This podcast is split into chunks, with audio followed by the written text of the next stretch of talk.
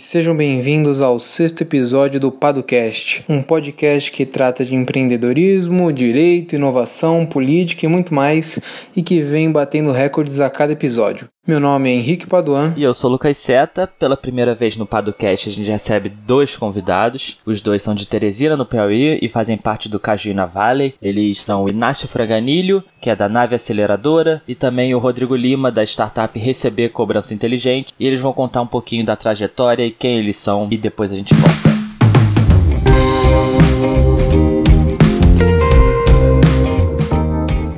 Pessoal, obrigado pelo convite para participar deste podcast. Eh, eu sou Inácio Franganilo. Pelo meu sotaque, eu acho que já dá para perceber que, que não sou brasileiro. Sou da, da Espanha, eu levo quase seis anos morando no Brasil. Morei em Fortaleza e atualmente estou morando em Teresina, faz uns quatro anos. Eu trabalho como consultor de inovação e marketing. Participo principalmente de programas de aceleração de startups, tanto públicos como privados. Já trabalhei em programas da Prefeitura de Teresina, do governo do estado do Maranhão, colaborando com a aceleradora Baita. A aceleradora Baita de Campinas tem aqui uma, uma franquia no, no Nordeste que está sediada aqui em Teresina. Aí eu sou facilitador dos programas que eles têm de pré-aceleração e, e o programa de marketing em vendas. E além disso também ajudo empresas tradicionais, se é possível chamar assim, a criar, gerar valor, gerar inovação, aplicando essas metodologias que são muito comuns na área de startups, levar essas metodologias para dentro da, das empresas tradicionais e tornar elas cada vez mais inovadoras. Olá, amigos. Sou Rodrigo Lima.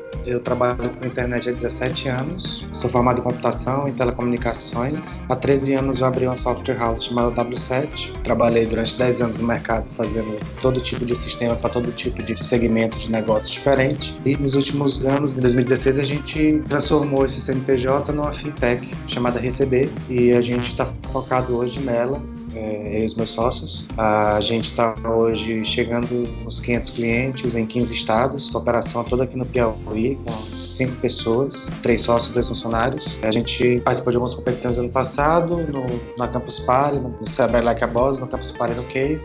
Nós ficamos entre nove melhores startups de 500 que competiram o ano todo no, Cyber Like a Boss. A competição de fevereiro na Campus Party do ano passado, a gente teve um, um dos jurados, foi hoje nosso sócio investidor Marcos Botelho, da Super Jobs Ventures, que é sediado em São Paulo. Hoje tem um portfólio de mais de 30 startups investidas e nós somos o primeiro aporte dele no Nordeste. E eh, recentemente também a gente foi aprovado no programa de inovação da TOTUS, com o Banco ABC e a Solute, que é o IDEX. E a gente hoje está também com esse braço dentro da TOTUS, é, o espaço para trabalhar a integração com os produtos TOTUS para atender o máximo possível dos 32 mil clientes da TOTUS hoje. E também, recentemente, eu já fazia parte da AGE, no meu estado aqui no Piauí, e no último dia 10 de janeiro, fui convidado pelo meu ex-presidente, que eu era diretor dele, a sucedê-lo na presidência, então a gente tem esse trabalho também no associativismo aqui e também um trabalho muito forte aqui do Sebrae. Eu fui acelerado pela Baita Campinas também em 2017. Eu e meu sócio Lucas fomos morar lá, os três meses da aceleração.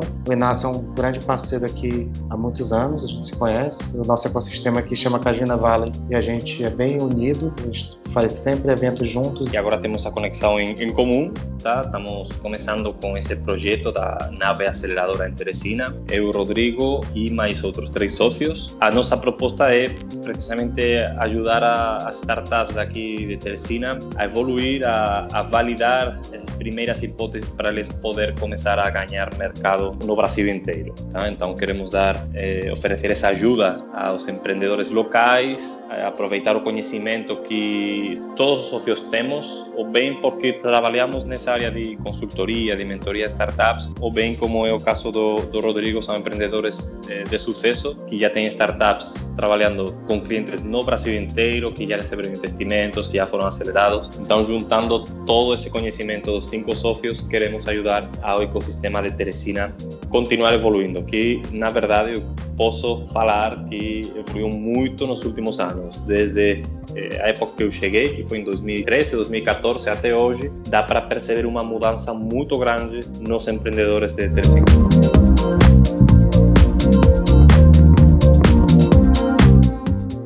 É, então já vamos falar aqui sobre o ecossistema de Teresina. O convite para o Inácio ele foi feito em razão do mapeamento da AB Startups, né? Ele foi indicado lá como líder de comunidade, a startup do Rodrigo também está listada como um case de sucesso, é, mas a gente sabe que muita coisa tem que ser feita ainda e eu queria ver um pouquinho de vocês o que tem sido feito, o que vocês acham que precisa melhorar, quais são os pontos, digamos, fracos e quais são as iniciativas que têm sido tomadas para tornar o ecossistema de Teresina algo nacionalmente ou até internacionalmente relevante. A gente tem o grande problema do Piauí, é, o mercado. Nosso PIB do estado em relação ao Brasil é 0,7%. Uhum. Então, como todo mercado restrito, muita escassez de oportunidades. Então, um dos trabalhos do, do nosso ecossistema é criar essas oportunidades.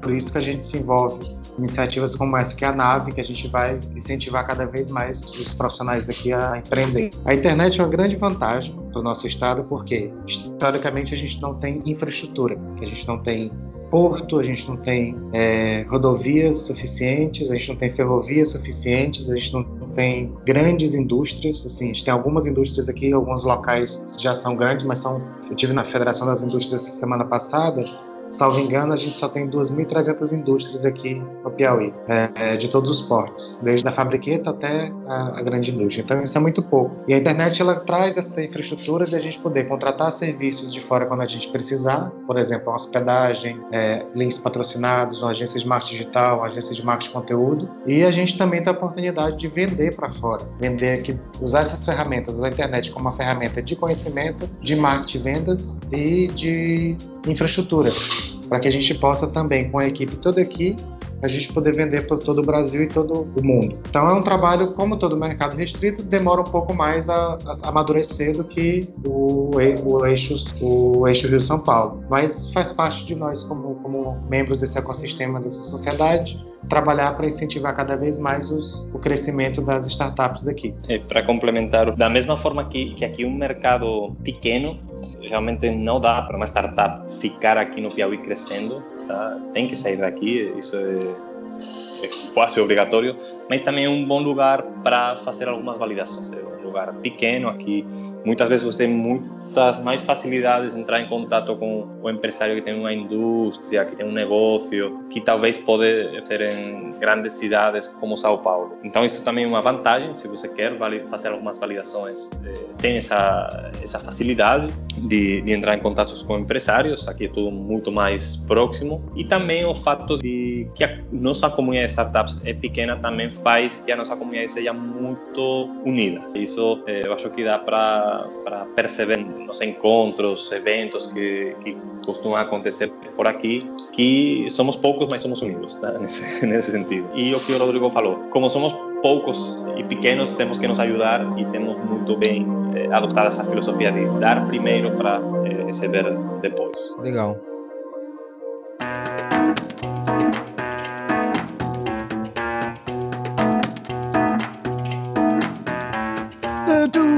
Of the grass, tears drip off the chain. A gente já gravou um podcast com o Ney Paranaguá, né? E lá eu disse que tem algumas ligações com o Piauí, a família materna é de Jaicós, que é ali perto de Pico, e vendo a realidade do estado como um todo, eu, eu vejo uma distância bem grande entre esse mundo do empreendedorismo, da inovação e a realidade efetivamente. E aí a minha questão é, como é que a gente consegue romper toda essa cultura de, digamos, mais tradicional, alguns dizem atraso, mas eu não gosto muito de usar a palavra atraso, mas uma questão mais tradicional, que está um pouco fora desse mundo de empreendedorismo, inovação, e os meus questionamentos são: como a gente consegue romper esse círculo vicioso, digamos assim? Ok, eu acho que só tem uma forma de, de quebrar essa, essa barreira, essa, essa mentalidade, que é com resultados, apresentando números. Então, tenho certeza que na hora que os grandes empresários, que alguns empresários aqui do Piauí comecem a apostar realmente pela inovação e comecem a gerar resultados, os outros empresários vão ir atrás. Ou bem por iniciativa própria, ou bem porque o mercado vai obrigar eles a trabalhar de uma outra forma. tem, não tem saída. A forma que eles estão trabalhando até agora deu certo até hoje, mas, enfim, todos sabemos que o mundo está mudando muito rápido, não vou falar mais disso, que está muito, muito repetido, todos os dias escutamos isso, mas é verdade, aqui no Piauí vai acontecer essa mudança em algum momento, acho que, que daqui a pouco, não vai demorar muito em chegar essa mudança, e aqueles empresários que primeiro eh, comecem a trabalhar a inovação como uma função estratégica dentro das, das empresas vão ter uma grande vantagem competitiva com respeito àqueles empresários que fiquem para trás. E aí é quando vai eh, surgir, vai, sim, vai surgir essa mudança de mentalidade. Na hora que os empresários comecem a dar certo e outros fiquem para trás. Então acho que, que vai ser uma espécie de seleção natural. Uns vão continuar no mercado e outros vão ficar para trás. E, em paralelo também, estão surgindo novos empresários, empresários mais novos, que já têm outra mentalidade, que já foram educados, que conhecem o que está acontecendo no mundo inteiro, que conhecem metodologias startups, de inovação, e já estão com uma outra mentalidade, criando empresas, gerando emprego. Então, daqui a pouco essa mentalidade muda, com certeza. Isso é fato. É cultural o problema do Piauí. Todo mercado pequeno demora, as novidades, as inovações demoram mais a chegar. Qualquer lugar do mundo, não é só no Brasil, não é só no Piauí. A questão da cultura, a gente tem muita cultura aqui do concurso público. E a gente perde muito também profissional bom para os outros estados porque eles encontram as oportunidades aqui. Algo parecido com o que acontecia em Recife, época que foi fundado o César lá. Então, mais uma vez, nosso papel é criar essas oportunidades, é trazer o exemplo, mostrar cases, mostrar que dá certo fazer daqui. Nosso capital intelectual é muito bom. O Piauiense precisa acordar para isso também. Se você for procurar os concursos mais difíceis do Brasil e os vestibulares também mais concorridos, sempre tem piauienses lá. A gente tem um humorista aqui que trabalhou com Chico Anísio lá na Globo, João Cláudio Moreno, que ele, numa entrevista para o Jô Soares, ele faz uma colocação muito, muito feliz. Ele falou assim, o maior produto de exportação do Piauí é o piauiense. Isso é verdade. A atividade econômica daqui, privada, é bem incipiente, como eu já mencionei, a questão do PIB. Nossa riqueza aqui são os nossos cérebros, são as nossas cabeças. Então precisa que a gente mostre para eles que eles podem fazer daqui usando a internet como ferramenta de venda e como ferramenta de acesso a conhecimento enquanto não chega a inovação física, digamos assim, com o centro de pesquisa, com, com a universidade fazendo é, pesquisa aplicada aqui, ele ter acesso a essas informações através da internet e tentar replicar aqui com os recursos que a gente tem aqui. É, puxando o que você falou do, da cultura do concurso público, é, isso é uma coisa do Brasil, né? O brasileiro gosta de se sentir confortável, a gente fala um pouco sobre ser avesso ao risco. E o fato é que empreender é um risco, né? A gente vê pesquisas que mostram que a maioria das empresas, sejam startups ou pequenas e médias empresas, elas fecham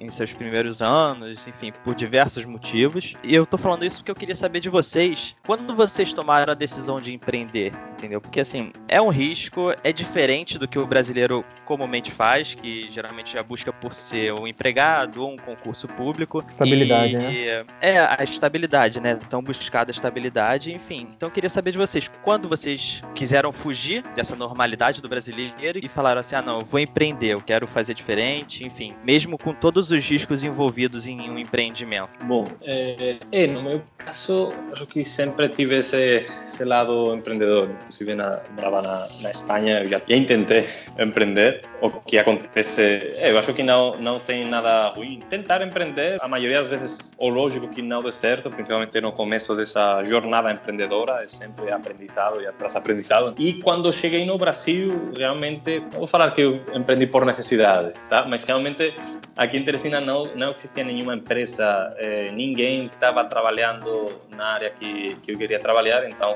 foi um pouco que se não existe onde eu quero trabalhar, eu vou ter que criar esse, esse lugar ou essa profissão, esse, sim, essa saída profissional. Tá? Então foi um pouco também baseado na, na realidade local. Sobre a cultura de, de, concurso aí realmente não não tem nada a ver comigo não poderia eh, fazer concurso nem trabalhar como funcionário público fazendo o mesmo o resto da minha vida então acho que tem, tem mais a ver com a, a personalidade das, das pessoas e por um outro lado e aí talvez falando desde fora desde ponto de vista de uma pessoa que chegou aqui alguns anos atrás, mas eu percebo também que é, o Brasil, na década dos 90, tinha muita inestabilidade financeira, econômica, e talvez ainda as pessoas tenham essa herança cultural de o melhor é ficar empregado pelo governo que é o que vai me dar mais estabilidade. Ficar do lado da, da empresa privada, bem como empreendedor bem como, como funcionário, tem riscos muito, muito altos. Então, acho que tem aí algumas coisas ainda na cabeça das pessoas que temos que ir tirando pouco a pouco entre todos que trabalhamos nesse ecossistema empreendedor, de que, de que não é assim. Inclusive, o próprio Ney Paranaguá falava isso um dia, que alguns amigos dele da, da turma, da, da faculdade, foram para a carreira de concurseiro e aí sim, em pouco tempo eles tinham um bom salário,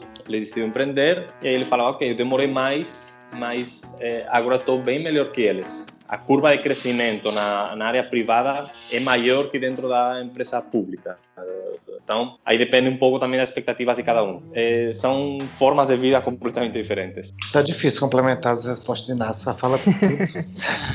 é, no meu caso, eu sou, abre aspas, a ovelha negra da família, porque meus pais, meu pai é aposentado da Caixa, minha mãe trabalha no governo do estado, meus dois irmãos mais novos, eu sou mais velho, meus dois irmãos mais novos trabalham na Caixa também concursados, e minha irmã mais nova é professora também concursada. E, naturalmente, eu fiz concurso também, cheguei a ser qualificado para o concurso da Caixa lá atrás, mas sempre me incomodou essa questão de bater ponto. Aqui no estado e na prefeitura, a maioria da carga horária do trabalho são só seis horas, então é mais confortável ainda. Você teoricamente chega às 7h30, 13, 13h30 você está livre e a sua tarde está livre. Os salários são bons, como a gente sabe, no Brasil todo, foi feito levantamento recentemente os maiores salários não estão na iniciativa privada, estão na administração pública. É muito tentador mesmo. Você vai se esforçar bastante, vai passar dois a três anos estudando bastante se você quer quer passar no concurso bom de procurador, de auditor, de juiz, etc., você tem, tem um, um mérito nisso, sim. É questão de, de perfil.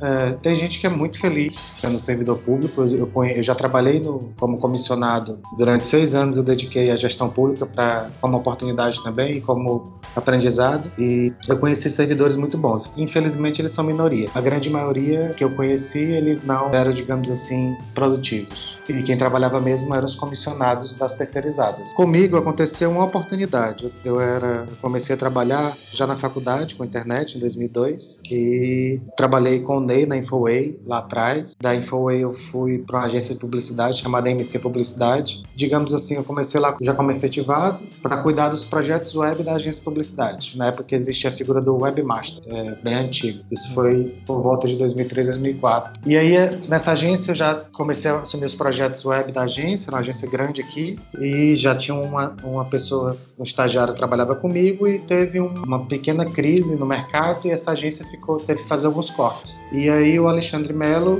que era o, um dos sócios dessa, dessa agência, o diretor, ele me ofereceu, Rodrigo, vamos fazer o seguinte, eu não tenho mais como pagar o teu salário do teu assistente, se você quiser, você tipo, continua cuidando dos projetos web, você pode usar sua marca, você pode prospectar, você vai prospectar os projetos web, você vai negociar, fechar, executar eu te dou a sala, eu te dou os computadores, internet, etc., infraestrutura, e a gente divide. Aí eu tive essa tomar essa decisão. Ou eu ia atrás de outro emprego, como webmaster na época, tentava abrir uma empresa. E assim foi. E deu muito certo. Um ano fazendo essa parceria, já, já consegui fazer vários projetos e aí daí nasceu a W7. Com um ano, eu fiquei um ano lá, já depois eu renegociei esse acordo com ele, a gente, eu passei a pagar um aluguel para ele, já comecei a reinvestir, comprar os meus próprios computadores, parei de ficar utilizando as máquinas dele. E no segundo ano, salvo engano, já consegui alugar a primeira sala da W7. E aí foi, deu certo, sim. Não é fácil, existe todo um mito em torno do empreendedor hoje em dia, existe até um termo específico para isso, chamado empreendedor de pau Uhum. Existe uma ilusão de que, de que ser startupeiro e ser empreendedor é muito glamour e não é. É uma jornada bem difícil. A gente acorda pensando na empresa, dorme pensando na empresa, a gente sacrifica tempo com a família, com os amigos, mas é muito gratificante. Então, eu acho que é mais o perfil. A gente tem pessoas que têm o perfil de ser funcionário, ser colaborador, não prefere aquela. Não chamo nem de zona de conforto. Ele prefere aquela vida, ele está feliz com aquela vida e eu respeito isso. Para mim, não funciona. Eu passar 30 anos trabalhando numa empresa só, como concursado público, por exemplo. Mas para quem funciona, é, eu respeito bastante. E, repito, conheci pessoas que. O meu pai foi um deles. Ele se aposentou na Caixa e passou a vida toda dele lá e construiu o patrimônio dele, criou a gente bem, etc. É, é o perfil de cada pessoa mesmo. O que cabe a nós é mostrar que existem possibilidades além do concurso público, para quem quiser abraçar essas oportunidades. É isso, pessoal. Sim, é só complementando, achei legal isso que você falou no final, que assim, não tem problema nenhum em você não querer empreender, né? Pelo contrário, isso aí é a opção de cada um e assim, é, faz todo sentido se a gente parar para pensar a pessoa que quer estudar, fazer o concurso público, ganhar aquele dinheiro certo dela mensalmente e viver a vida assim, tá ótimo para ela. E nenhum problema nisso, né? A única coisa que eu acho ruim é, é quando a, as pessoas não sabem que há outra possibilidade. Elas crescem, ou então de repente durante, durante a escola, ou até durante a faculdade, as pessoas não têm noção de que elas podem seguir outro caminho. E é por isso que normalmente creio eu, que o perfil do empreendedor é esse: é de alguém que estava é, não necessariamente inconformado, mas estava incomodado com a situação dele de, de ser empregado. E todo mundo fala, ah, não queria bater ponto, não concordava com muita coisa. E aí que ele descobre que, poxa, eu posso seguir outro caminho, entendeu? Não tô preso a esse tipo de negócio, eu posso fazer outra coisa. Só que isso é, parece que é uma coisa que a pessoa descobre ao longo do tempo aqui no Brasil, né? Não é algo apresentado para ela como uma opção. É verdade. A nossa cultura é bem isso. É, tem que fazer um concurso para é, ter a, a, a, falsa impressão de estabilidade, que essa questão de estabilidade de serviço público a gente vê em alguns governos Rio Grande do Sul, Rio de Janeiro, já estão mostrando que não é tão estável assim. Você está com salários atrasados, décima terceira atrasada, etc. Mas enfim, no começo, como o Inácio sim, falou, sim no, quando você, você se forma, você faz um concurso, você, o seu crescimento, o retorno financeiro imediato é bem mais rápido do que o empresário, via de regra. Você já começa a ganhar bem logo cedo, Aí você vai caindo nas armadilhas. Você vai, ah, vou comprar minha casa financiada há 30 anos. Não sabe nem se vai morar 30 anos na mesma cidade e já se, se endivida, faz uma dívida de 30 anos e fica preso naquele local. É, vou comprar o um carro novo financiado, zero, porque eu, eu não posso, eu sou funcionário A, B ou C, público federal ou estadual, no carro importante, não posso andar de qualquer carro, tem que andar num carro caro. Existe muito essa, esse problema de cultura de aparência aqui no Piauí pessoas se endividam bastante para para aparentar estar na posição que elas não estão. E essas armadilhas são muito difíceis de sair porque todo mundo, a grande maioria das pessoas são assim. Eu, eu lembro uma vez que eu estava em reunião com um cliente bem no comecinho da empresa e não era nem o meu cliente, era o funcionário dele que veio me me fazer uma observação, terminou a reunião, Rodrigo, como assim? Tu é empresário e tu anda de palio. Aí eu, eu falei, não, é porque é o carro que dá para andar agora. Mas tem esse caso, aconteceu isso lá atrás. Então, tem, tem, a gente tem que também acabar com isso. Cara, uh, aqui algumas pessoas vêm de fora vender alguma coisa aqui, falou um sotaque, botou um blazer pronto. Aí você já é autoridade. Isso a gente tem que acabar com isso. A pessoa tem que ter conteúdo. A pessoa tem que ter conteúdo. Se vestir dress code vai funcionar? Funciona. Dress code tem que ter as ocasiões, você vai ter que usar um blazer, etc. Dependendo da, do ambiente que você tá. Mas eu não posso dar autoridade para a pessoa que a pessoa, vem, de fora e não me dá o que a gente chama de track record, né? ela não me dá experiência. Eu vejo muito amigo meu gastando dinheiro com consultoria aqui, que o cara chega, ah, você tem que fazer isso, isso aqui, e aquilo, e aí eles vêm conversar comigo, eu falei assim, tu perguntou o que esse consultor fez, já na vida dele, para ele poder estar dando dica pro teu negócio. Tem muito isso também, o cara tem alguns maus profissionais que eles se vendem muito bem e não entregam. Uhum. E aí a gente vê, ah, consultoria nenhuma presta. Não é isso. Você tem que procurar qualquer fornecedor qualquer serviço que você vai contratar, você tem que pegar referência, de preferência de pessoas que você conheça que já contrataram aquele serviço. Isso vale para tudo, para indicação profissional também. Então, é tudo, a gente apanha muito até aprender essas coisas. E assim, é, quer me vender alguma coisa? Me mostra que tem conhecimento que tu está vendendo, me mostra o que tu já fez. Isso vale para qualquer contratação que você for fazer na pessoa física ou na pessoa jurídica. Então, é uma recomendação que eu faço, não só aos nossos amigos aqui, nossos colegas do, do Piauí, todo mundo, vocês também do Rio, do Brasil todo, quem estiver ouvindo esse podcast, cuidado muito desses, entre aspas, super vendedores, esses showmen. Eles são muito bons no que eles fazem, às vezes você acaba caindo mesmo na, na enrolation dele. É, e infelizmente no, no nosso mundo das startups cada vez tem mais pessoas com esse perfil, porque estão vendo que, que cada vez mais startups estão mais na moda, ou mais na mídia, mais que na moda, estão mais na mídia. E, e, tem muitas pessoas tentando se aproveitar desse, dessa onda, tá? E eu acho que, que isso também é uma responsabilidade nossa como líderes da comunidade de cuidar que de quem são essas pessoas que estão entrando dentro da comunidade e, com, e quais são as verdadeiras intenções que tem essas pessoas, tá? E aí tem essas pessoas que hoje a moda é startups, alguns anos atrás era a moda de outra coisa, e daqui a dois anos surgiu uma outra moda, eh, eles vão pegar essa, essa outra moda. Então, é, é, isso que o Rodrigo falou, de, de ver realmente não só o que eles estão vendendo, que tem pessoas que vendem muito bem, senão é, qual é o histórico por trás dessa pessoa, qual é o propósito também, que é uma coisa muito importante no, no empreendedor. Realmente essa pessoa que está se aproximando dessa, da nossa comunidade de startups, de inovação, qual é o propósito? É só aproveitar a onda, ganhar dinheiro, e daqui a um ano, dois anos, pegar a próxima onda? Ou, ou realmente ele veio para agregar, realmente tem um propósito de, de gerar inovação, de ajudar o, o Estado do Piauí a, a se desenvolver? O Estado do Piauí ou qualquer outro Estado, tá? Então, é, é isso, ter, ter cuidado com, com esses é, exploradores que, que estão se aproximando do, do mundo das startups. E aí é, é responsabilidade nossa, tá? Das pessoas que já estamos dentro, cuidar do nosso ecossistema. Não é nos fechar, tá? Porque aí também, sim que uma coisa que, que eu escutei muito no Piauí, o que o Rodrigo falou, que o pessoal aqui acredita muito mais na pessoa que vem de fora e não dá valor às pessoas daqui. E aí tem algumas pessoas que também acham que só pelo fato de ser daqui, a pessoa tem que ser valorizada. Eu falo, olha, isso talvez dá certo para vender aqui em Teresina botar o selo Made in Piauí. Mas isso não é uma vantagem competitiva para vender fora. Então também esse apelo em excesso de só vou comprar coisas aqui, eu não não tenho não concordo com essa visão de ah o, daqui é melhor e o de fora é pior. Da mesma forma, da mesma forma que o de fora não é melhor e o daqui é pior. O profissional tem que escolher pelo pela qualidade do serviço, independentemente da origem. Pode ser um bom serviço de uma empresa daqui do Piauí, de fora do, do Piauí, de fora do Brasil, e talvez profissionalizar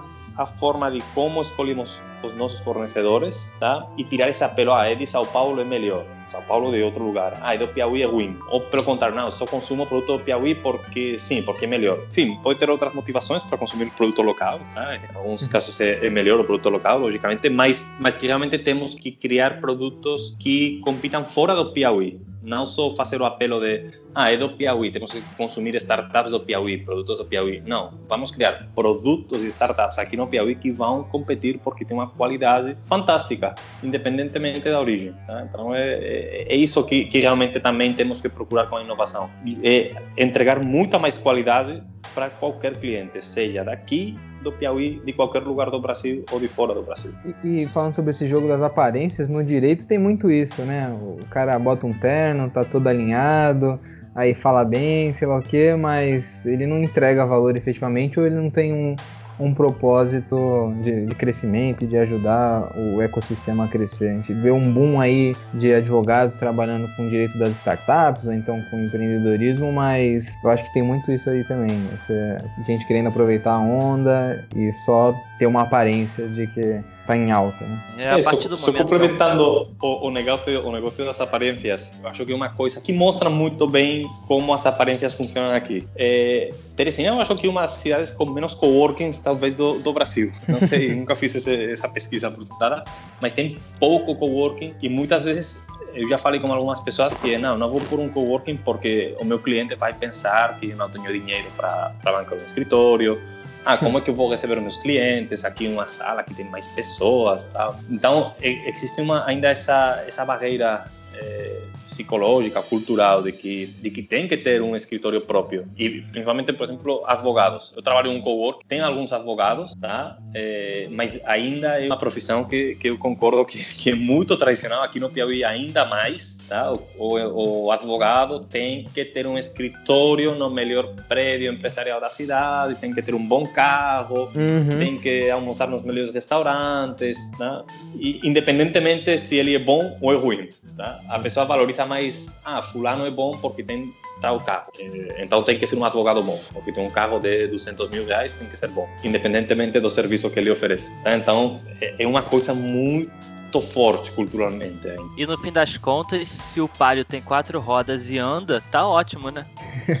Funciona. É questão de você fazer o que você pode fazer no momento.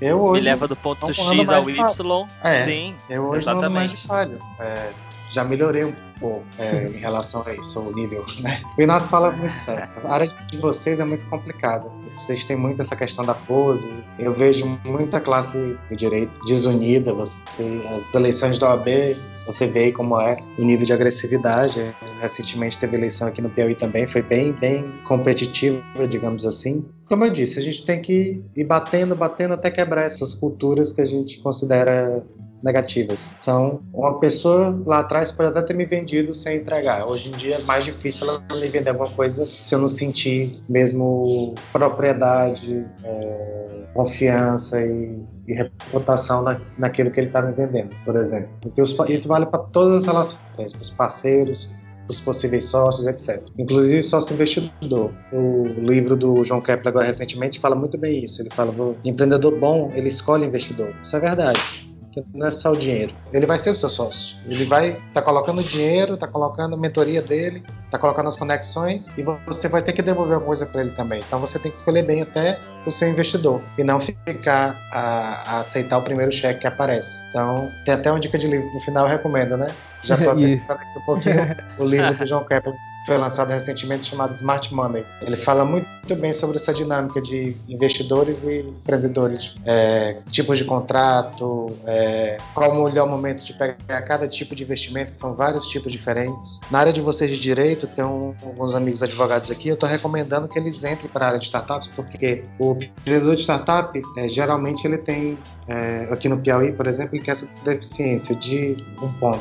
Ele é muito bom em tecnologia às vezes, às vezes não, quase que quase que frequentemente, ele é muito bom de produto, é, e ele peca na gestão financeira e ele não sabe nada de, de, de questão jurídica. Então, estou recomendando meus amigos aqui, que são advogados, é, a fazer isso, eles criarem, começarem a assessorar as startups, porque contrato de vesting, contrato de, de opção de compra, quando chegar no momento do você ir para um série A, existem várias coisas que você tem que dominar antes de assinar o contrato errado. Exemplo recente, do ano passado, se não me engano, e já foi, ele falou isso no Polo Econômico, então a gente pode falar aqui, o Thales Gomes saiu da Easy Taxi, da empresa que ele fundou, porque já não valia mais a pena porque ele diluiu demais no começo. Uhum. Falta de experiência talvez, falta de mais assessoria jurídica talvez. Ele admitiu, ó, eu deixei diluir demais, rápido demais. Eu fiz uma, uma empresa internacional, um grande case que é a EasyTax, é, captou muito dinheiro, mas chegou um momento de que não valia mais a pena ele estar tá lá dentro.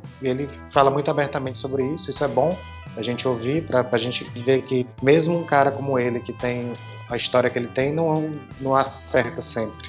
E aí ele sai da Easy Taxi e vai para abrir a Singu e já está também bem grande. Não está ainda do tamanho da Easy Taxi, mas com menos tempo ele já conseguiu criar outra startup que já está ganhando um mercado bem forte. É, então fica esses exemplos. Então eu sempre recomendo. Hoje eu tenho assessoria jurídica é, permanente aqui no escritório. A gente paga FII mensal para o nosso advogado e eu sei que é mais um custo, eu sei que startup tem sempre estar olhando para custo-benefício, etc. Mas nunca assine um contrato sem assessoria jurídica. E assessoria jurídica eu falo de verdade, não o primo que tirou a carteira da OAB, ou o filho do tio, ou o tio, o amigo do tio, não sei o quê. Então procure um profissional é, de confiança, etc., e peça para ele avaliar todo o contrato que você vai assinar. Isso é muito importante e recomendo. Parabenizo o trabalho de vocês de estarem indo para essa área de startups e, e, micro e pequenas empresas. Eu acho que é um, um, mercado muito grande, o ticket é menor, o valor é menor, mas é um mercado bem grande e carente dessas soluções jurídicas.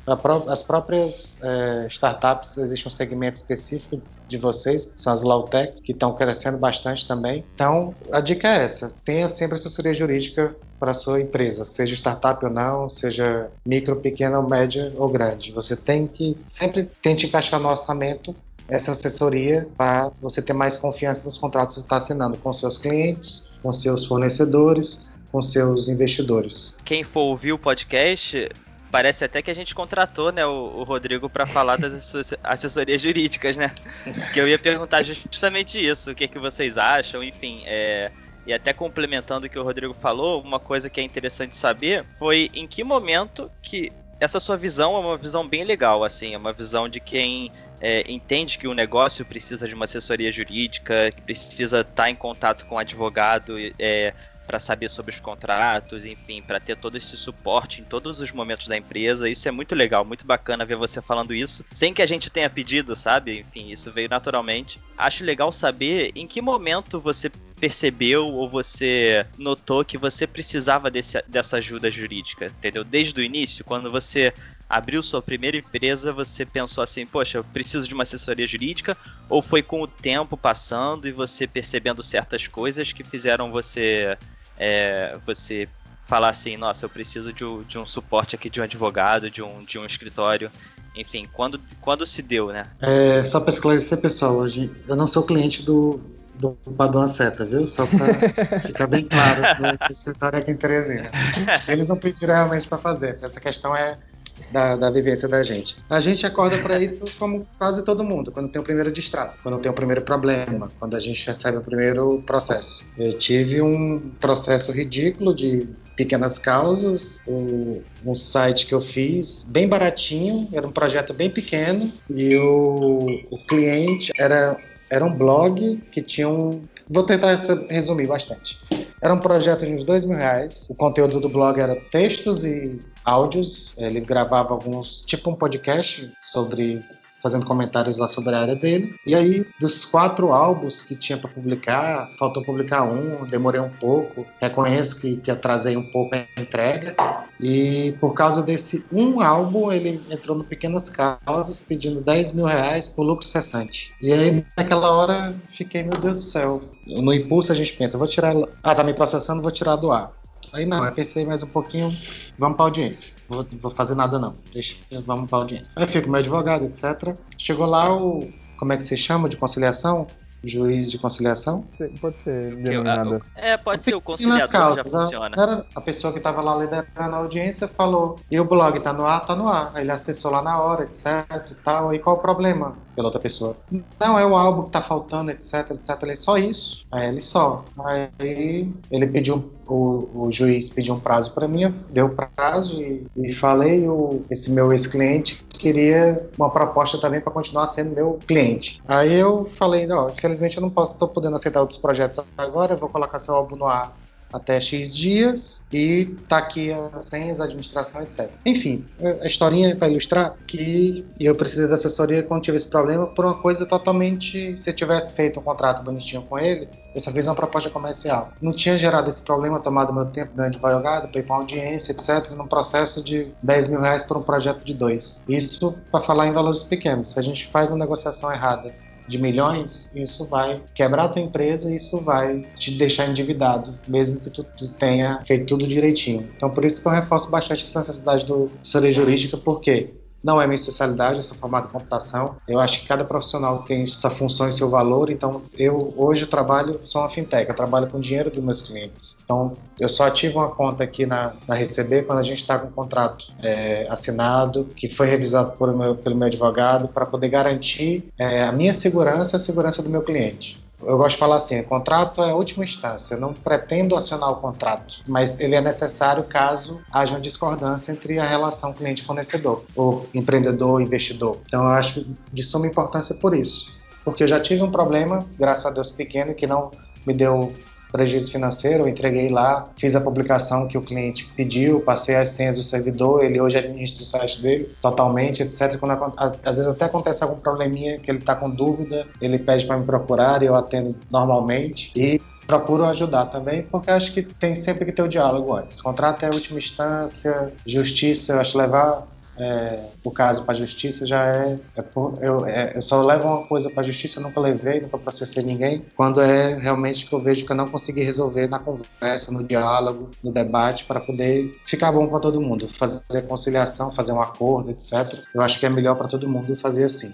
Mas se precisar, tem que ter assessoria jurídica, porque senão você pode sair muito prejudicado com isso. Também não só. É, o Rodrigo falou que o contrato é para proteger os interesses, mas de, das duas partes. Da mesma forma que startups têm que procurar essa orientação jurídica, inclusive antes de começar o podcast, estamos, estamos aqui conversando sobre, sobre isso, que as empresas também precisam ter essa assessoria jurídica na hora de trabalhar com startups. É, cada vez mais as empresas estão começando a trabalhar com, com startups e aí eles têm que se adequar a tem que adequar os processos. Processos que, que principalmente as grandes corporações têm são processos para trabalhar com fornecedores tradicionais.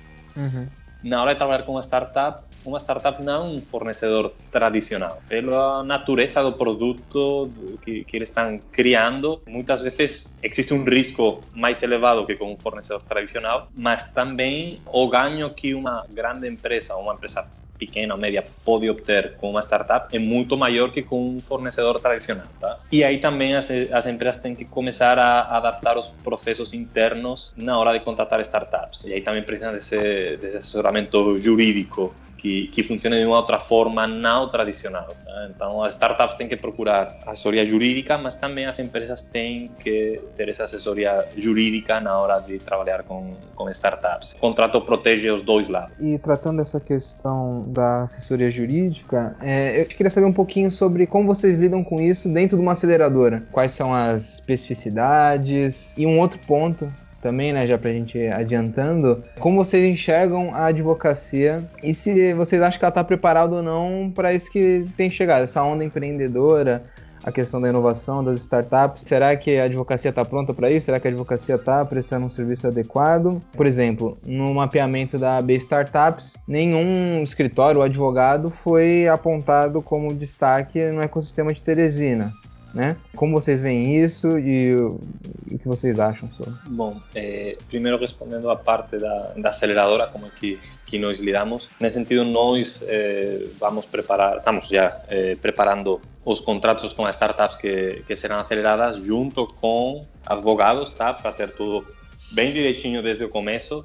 Contratos que, logicamente, não nós, como conhecemos o ecossistema, vão ser contratos o mais justo possível, cuidando tanto do lado das startups, como logicamente do, do nosso lado, como, como aceleradora. Então aí vai ser um contrato bem profissional, com assessoria profissional e sempre cuidando isso. Que o equity que vamos eh, pegar em troca dos serviços das startups não vai perder, não vamos tirar eh, equity em excesso, como o Rodrigo estava falando, que em alguns casos acontece, tá? De o empreendedor perder muito controle, muita percentagem da startup bem no começo e depois mais para frente isso gerar problemas. Então, nesse sentido, nós vamos aplicar tanto a assessoria jurídica como a, a nossa própria experiência como empreendedores e como pessoas que trabalham no, mundo das startups para tentar fazer eh, esses contratos da forma mais justa possível, evitar problemas no futuro, tanto para o lado da startup pensando no lado startup como no, no nosso lado lógico. Sobre área jurídica de como, eh, vemos aqui a, a. É, já falamos que aqui realmente a, a, área jurídica é muito conservadora. Se, se, a mentalidade do empresário aqui é conservadora, o, o empresário jurídico, o advogado, talvez seja ainda mais conservador. Então, por isso, no mapeamento da startup, não saiu nenhum escritório de advocacia de Teresina que, que colabora dentro do nosso ecossistema. É, acontecerá o mesmo que em outras áreas. Em algum momento começarão a surgir. Talvez isso está demorando mais um pouco que, que em outras áreas, é, mas surgirá e os advogados o mesmo, vão ter que pegar a onda da, da inovação e se adaptar ao novo mercado, senão com certeza que irão ficar fora do, do mercado. E não só se adaptando a, a essas novas problemáticas que estão surgindo na hora de eh, investimento em startups, na hora de contratos entre startups e empresas, senão eles também têm que adaptar as ferramentas e as formas de trabalhar que eles têm no dia a dia. Então, cada vez eh, depender menos de estar num escritório físico, hum, cada vez ter mais eh, ferramentas para ter os documentos na nuvem, que são coisas que já existem no mercado e, e ainda nem todos os escritórios de advocacia estão utilizando. Então, uhum. eles têm que fazer essa adaptação e também pensar como eles podem inovar na hora de oferecer novos serviços, melhorar o atendimento ao, aos clientes, porque vão surgir, no, já estão surgindo novas tecnologias que podem tirar muitos empregos nessa área da advocacia. Então, o advogado que, que fica com a mentalidade tradicional, é, daqui a pouco tempo vai ficar fora do mercado, com certeza. É muito incipiente aqui, a própria classe é muito tradicional, a classe de vocês. E aí, como eu disse, eu digo, eu tenho falado com os amigos, tenho falado com o nosso advogado aqui que já atende a gente, tenho indicado ele para os outros colegas, é, e os que ainda não trabalham nessa área de startups, que conheçam mais essa área, porque eu vejo muito mercado, tanto as startups quanto as micro e pequenas empresas. É, é, muito difícil, até os termos eles não conhecem ainda. A gente tem que fazer esse trabalho de, de evangelização, de formação, de educação. Ele aprendeu o que é um contrato de. Às vezes ele não sabe o que é um contrato de vesting, que é contrato de opção de compra, é, contrato é, mútuo conversível, etc. Por incrível que pareça, alguns deles ainda não conhecem a área deles. Então, é, faz parte também do nosso trabalho incentivar que, que eles entrem nesse mercado também para assessorar nossas startups aqui, porque sendo daqui fica mais fácil, mais barato para as startups do que ter que contratar sempre assessoria de fora. É, às vezes existem casos que é necessário, mas melhor contratar daqui se, se tem qualidade, se tem competência e eu sei que tem aqui, melhor contratar, eu prefiro contratar aqui do que eu ter que contratar um profissional de, de outro estado. Ah, Rodrigo, mas você contrata só no Piauí? Não, eu tenho serviços hoje de fora, contratados. Eu, sempre, como o Inácio também falou alguns minutos atrás, tem sempre que avaliar a melhor opção, o melhor custo-benefício. Vale a pena contratar aqui? Vale. Então eu prefiro contratar aqui. Não vale a pena? Vamos procurar a solução fora. Eu não estou fechado nesse bairrismo de prefiro, eu prefiro sempre contratar daqui. Mas se eu não acho uma opção boa para para a gente aqui, a gente contrata de fora, assim como a gente tem hoje serviços contratados de fora. Vou recomendar, pelo que conversamos sobre a realidade de Teresina, dos empresários, da, da classe também de, dos advogados, um livro que eu acho que, com certeza, acho não, acredito que vai abrir a, a cabeça de, de muitos empresários, de muitos advogados. É um livro que é simples de ler, tá? Eu acho que li em dois dias, no final de semana, mas também porque, enfim, é um tema que, que eu gostava muito e, e aí aproveitei o final de semana e, e, e li é, em dois dias, que é o livro da Estratégia da Inovação Radical do, do Pedro Weingerner, da, da aceleradora ACE. É um livro que realmente mostra como as empresas e os empresários tradicionais podem começar a trabalhar com startups e a trabalhar inovação dentro das empresas. Não só porque eles têm que trabalhar inovação, senão como. Tá? Então, é um livro bem didático que dá algumas dicas de por onde começar, tá? que muitas vezes em palestras, em vídeos que falam de que temos que inovar, ninguém fala como, nem por onde começar. Então, este livro, A Estratégia da Inovação Radical, eu acho que dá para encontrar em quase qualquer eh, livraria, eu recomendo. Eh, vocês falam só uma recomendação, mas eu tenho que recomendar o livro Shock do nosso sócio Marcos Linhares, que também podem encontrar em todas as livrarias, podem comprar online e também recomendo. Reforço a indicação do livro Choque. É, confesso que ainda estou devendo a leitura dele, está aqui na minha estante, está na lista, tá? mas eu já conheci metodologia bem interessante para quem quer. Choque Online, é, Tratamento do Surto Empreendedor, Marcos Linhares. E o, li, o, o, outro livro é que eu já falei no podcast, que é o Smart Money, do João Kepler, que ele vai, ele vai servir tanto para o empreendedor você precisa entender os tipos de investimento, os formatos dos contratos. É um livro pequeno, 212 páginas, bem didático, sem tecniquez, sem expressões. Tem as expressões, mas tá bem a forma como ele ensina no livro está bem didática para a gente entender todos os termos envolvidos com investimento em startups. É, serve para o empreendedor, serve para o advogado, serve para o investidor, o empresário, digamos, tradicional que está pensando em investir em startups, é uma ferramenta essencial para ele também conhecer os termos e conhecer o, o, momento ideal de cada estágio de investimento, de cada porte. Então, são essas as indicações. Smart Money do João Kepler, e o choque do Marcos Linhares. Maravilha. Depois, na descrição do podcast, a gente vai botar o link para os livros também, então o pessoal pode acessar direto, tá? Eu queria agradecer o o convite do Henrique e do Lucas para participar do, do podcast. Realmente eu acho uma boa, uma proposta bem interessante fazer esse podcast para divulgar eh, toda é, a necessidade de, de, ter um bom suporte jurídico no mundo das startups, que é uma área que realmente muitas vezes o, o empreendedor sente falta. Tá? Então, parabéns pelo, pelo podcast. Para encerrar, alguma que, que talvez a única uma consideração que eu gostaria que, que todos ficassem com, com ela na cabeça é que temos que começar a fazer as coisas de forma diferente, tá? que não adianta fazer as coisas do mesmo jeito. Quem me quiser procurar na internet, temos o site da, da nave aceleradora, que é naveaceleradora.com. Tá? .com, não é .com.br, naveaceleradora.com, onde temos algumas informações sobre a aceleradora. Aí depende da data que vocês estiverem escutando o podcast, vamos ter mais ou menos informações. Tá? Talvez já começamos o programa de aceleração e dá para ver quais são as nossas startups aceleradas. E se alguém quer me procurar de forma é, pessoal, aí um pouco mais complicado pelo meu sobrenome, tá? Mas eu acho que dá para me encontrar no LinkedIn. Ignacio com G, I-G-N-A-C-I-O, Franganilo.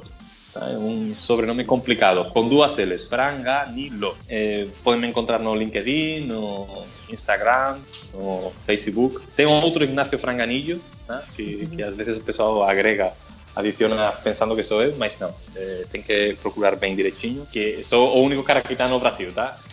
Então, bom, é, é, Ignacio Franganillo. Meu, meu e-mail, se alguém quer me enviar um e-mail, também pode. E franganilo.gmail.com. Eu costumo responder todas as mensagens que o pessoal envia, tá? Quando eu faço alguma palestra, algum evento, sempre falo isso, o pessoal envia e-mail. Eu posso demorar algum tempo, depende da, da quantidade de trabalho, mas eu sempre termino respondendo todas as mensagens, tá? Então, se alguém quer entrar em contato, estamos aqui à, à disposição. É, Henrique Lucas, obrigado pelo convite. É, parabéns pela essa iniciativa. O mercado precisa de mais iniciativas como a de vocês. Vocês poderiam estar no escritório só procurando cliente, vocês estão criando conteúdo de qualidade para o ecossistema, para amadurecer mais o nosso ecossistema de startups no Brasil. Recomendo, recomendo vocês fazerem um podcast sobre lei geral de proteção de dados, um assunto muito importante que vocês até devem ter até colocado isso na pauta de vocês, porque é um assunto que vai afetar todo o mercado, não só as startups. E é muito importante vocês, como profissionais de direito, trabalharem isso. No mais, agradecer aqui meu parceiro Inácio, já de outras missões também. Para quem quiser me procurar, o meu nick nas redes sociais é o nome de Guerra de Programador, que é PowerBits, arroba PowerBits, Facebook, Instagram, Twitter. No LinkedIn é Rodrigo Lima. E quem precisar de gestão de cobrança e pagamentos, procure a gente na Receber, que a gente tem o maior prazer em atender, através da Receber Cobrança Inteligente viu? E quem quiser entrar em contato, fique à vontade, tem o maior prazer em, em conversar, em trocar experiências e trocar uma ideia. Então fiquem à vontade para procurar a gente é, para qualquer assunto que vocês queiram discutir. Abração, é, sucesso para todos. E só uma última coisa que, que queria falar. Se alguém do, claro. dos ouvintes visita o Piauí e quer conhecer o ecossistema local, nos procure, tá? Que aqui sempre estamos de portas abertas para receber quem quiser conhecer o, o nosso ecossistema.